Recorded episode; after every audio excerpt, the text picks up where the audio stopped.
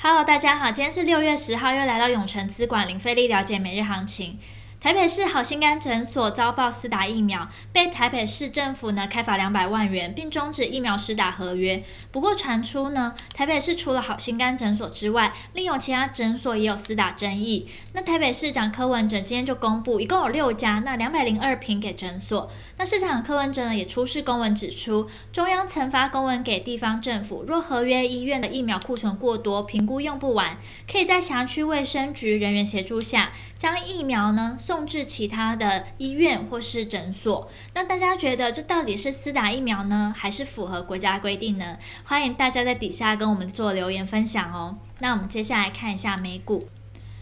昨天呢，跟大家提到了美国健康保险公司遭吵架，那 Reddit 知名论坛 Wall Street Bets 等美国社交平台热炒民营股。那大家应该会疑惑说，什么是民营股呢？美股它的共同特征呢是定价过高，都因为市场炒作导致股票估价呢发生重大变化，并在短时间内出现快速增长的峰值。那我们回到美股的大盘，由于市场投资者等待通膨数据来观望费的何时可能收紧鸽派货币政策的线索，美债殖利率下跌，金融股遭压，美股尾盘呢失去动能，四大指数呢全数翻黑，道琼呢下跌了一百五十二点六八点，纳斯达克指数下跌十三点一六点，而科技五大天王呢，仅脸书下跌了一点零三 percent，其余苹果、亚马逊、微软、Google 则上涨。那我们接下来看一下台股。不受美股走跌的影响，今日开高走高，由台积电领军，并且台积电决议第一季呢配发每股股息二点七五元，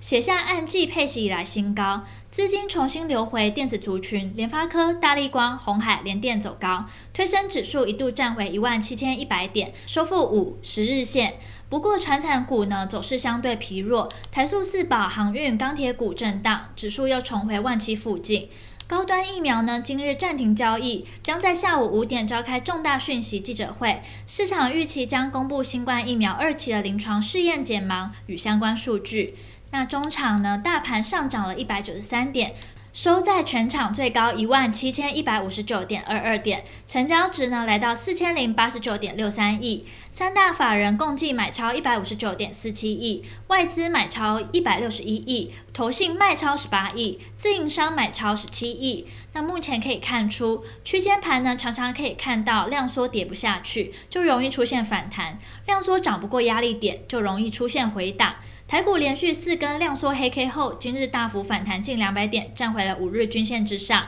成交量还是偏少，只有四千亿元的出头，因此呢，还是可以以大区间格局来看待台股。既然站回了五日均线之上，那观察区间就可以扩大到一万六千九到一万七千三之间，就是近期的高点，还有五月底的多方缺口位置。那盘中的热门产业包含了半导体、电机、塑胶。未来趋势及展望，台股呢站回五日均线，不过市场呢目前还是重点关注美国明天清晨公布的通膨数据，因此明天若有出量，较容易影响行情方向。目前还是以区间震荡看待。同时，若后续持续跌破，又站回五日均线，操作就会建议以个股表现为主。指数呢，暂时不用过度关注，还是以五月营收表现优异且股价有搭配向上反应者为选股方向。那听到这边，相信大家在了解完国际跟台股状况后，更希望知道怎么对自己的投资获利有帮助。那记得我们稍后六点，我们永诚资管张太一分析师